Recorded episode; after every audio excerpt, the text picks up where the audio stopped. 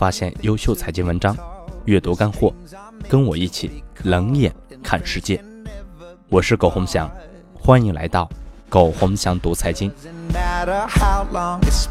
以下是今天的主要内容，我们一起来看。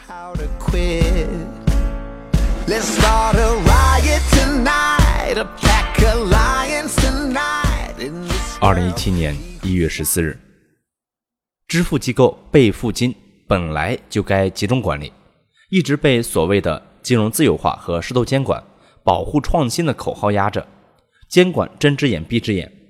现在大家都意识到，不出手，未来的风险只会更高，所以央行这次下手，直接搞死大部分支付公司。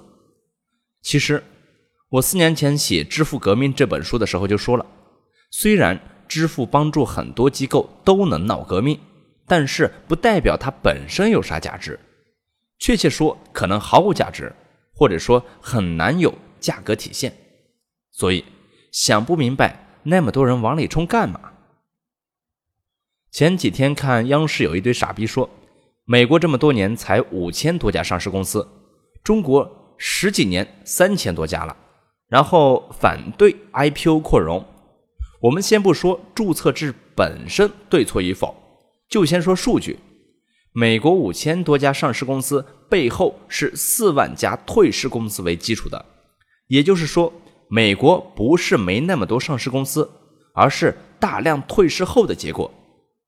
相比中国，几乎没有退市而言，扩容和加速扩容。我觉得都很正常，下一步做好退市制度就行了。当然，那意味着散户基本也可以离开股市了，注定死得很惨。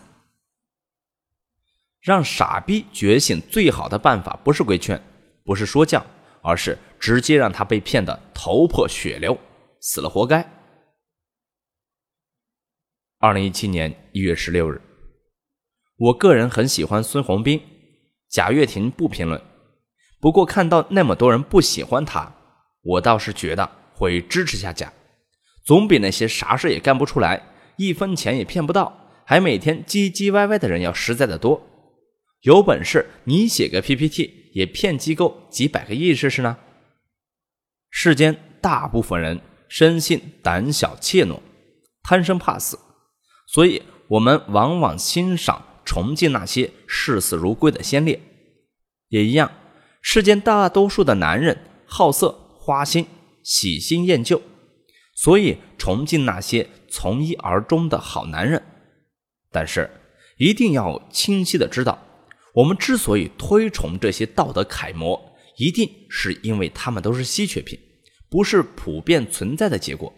如果人人都视死如归，男人都。从一而终，他们也就没有任何被别人喜欢的可能性了。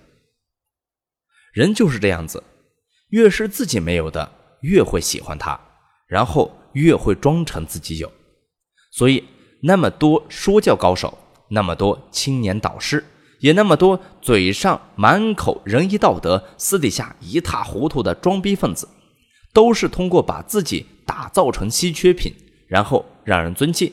享受优越感，一堆傻逼相信他们，然后失望。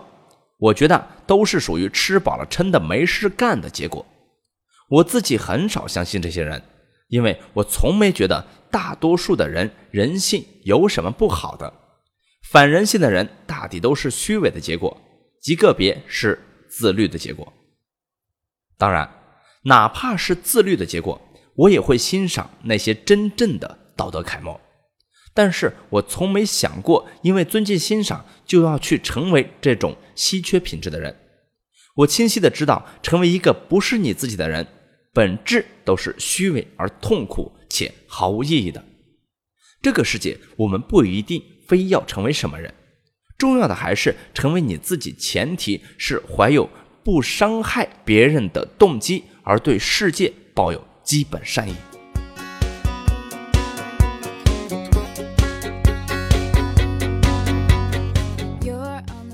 好了，朋友们，以上就是今天的全部内容，感谢您的收听，欢迎大家搜索“苟洪祥读财经”，我们下次再见。I'm in the room, it's a typical